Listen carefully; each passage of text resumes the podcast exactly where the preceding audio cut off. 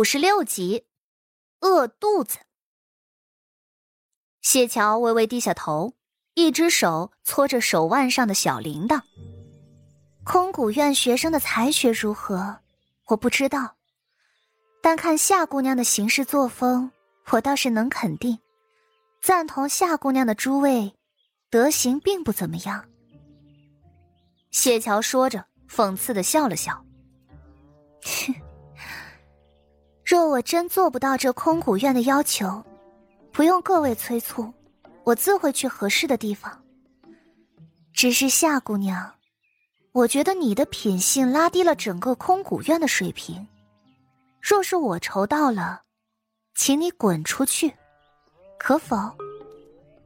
谢桥微微一笑，他的语气太过和气了，就像是在说着一件极为普通的事情。其实今日还是有些人在期待着，想看看谢桥气急败坏的样子。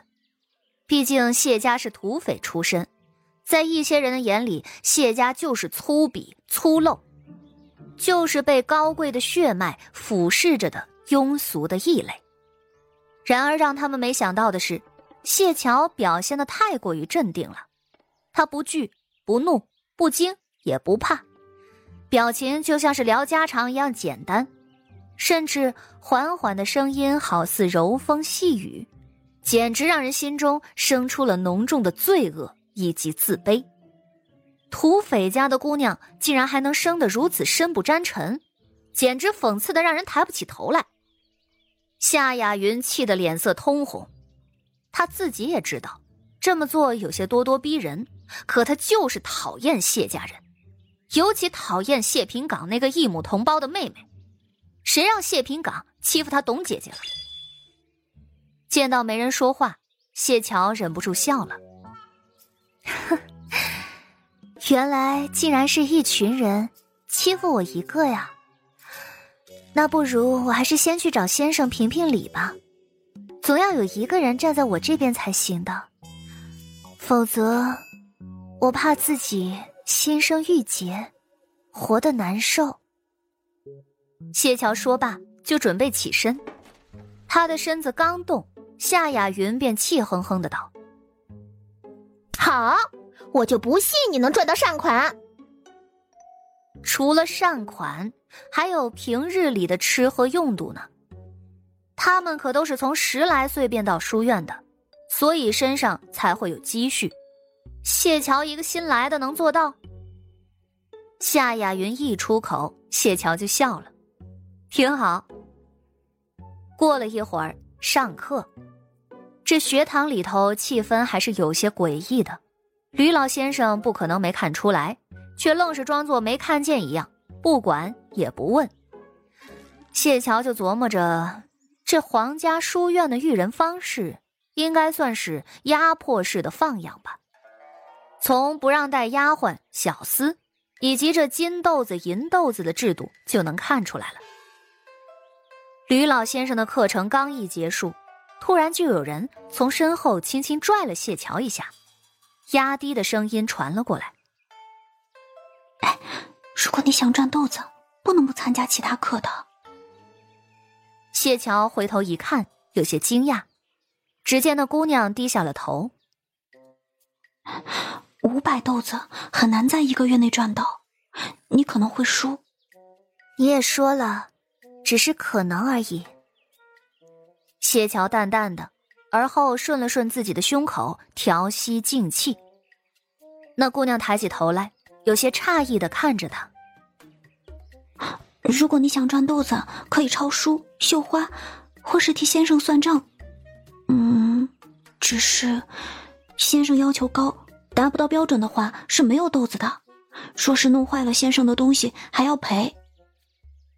小姑娘看上去十五六岁，和她差不多大，不过个头比较矮小，看上去娇小玲珑的。谢谢。你是？我叫秦流。小姑娘脸色微红，说了这一句，然后转头一溜烟就跑了。谢桥有些呆滞，跑什么呀？他今儿又不早退，是要在这书院里头用餐的，正想着自个儿一个人吃饭不香呢。想到这儿，谢桥微微叹了口气。读书好难啊，又是想道观的一天。这书院里头有八大膳房，定位也是乾坤日月甲乙丙丁，是分开的。里头就和他前世的食堂差不多吧，只是因为照顾的是一群公子小姐们，所以里头的东西看上去十分美味，花样也多。每个膳房里头都分为两个区域，男子女子各站一边。谢桥的心里头隐隐的有些猜测，果然，到了膳房一看，所有菜色用的都是金豆子和银豆子买的，而这金豆子才能买到的菜，竟然是御赐膳食。谢桥的眼皮都跳了跳。作为空谷院的学子。谢桥的腰间是挂着一个香囊的，而那香囊上画的是兰花。想来海棠院作为新生小孩子，应该会有些特殊对待，不至于让他们一来就饿肚子的。问题是现在他一个银豆子都没有，饿的都有些发虚了。谢桥摸了摸怀里头揣着的银票，万万没想到啊！有一日竟然有钱会没处花。谢桥正准备转身走的时候，有个怯生生的声音传了过来：“姐姐。”回头一看，眼神瞬间亮了亮。“哎，希儿，怎么不吃饭？”谢希指着那边的膳食，又看了看谢桥的肚子。谢桥尴尬的笑了笑。啊，只是看看，回家再吃也是一样的。谢希站在那儿怔愣了好一会儿，又拽着谢桥不肯撒手，也不知道在想些什么。他想了好半天，这才把攥着的手打开，里头放着五个银豆豆。嗯，这些，给你。谢桥惊讶的看着他。从前自己在信中得知，谢希是略有些痴傻的，他不爱说话，特别的爱攒银子。可是如今瞧着，也不那样啊。若真的是痴傻，又是如何看出自己在饿肚子的？谢桥很少主动去看小孩子的面相，因为小孩子骨骼未成，面相易变，性格也没定。看了也是不准的，将来都是能改的。谢希也才十二岁，如今还是略有些圆滚滚的脸。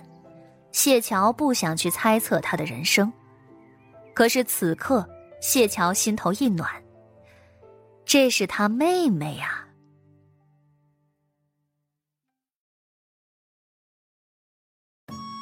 本集就播讲到，感谢您的收听。去运用商店下载 Patreon 运用城市。在首页搜索海量有声书，或点击下方链接听更多小说等内容。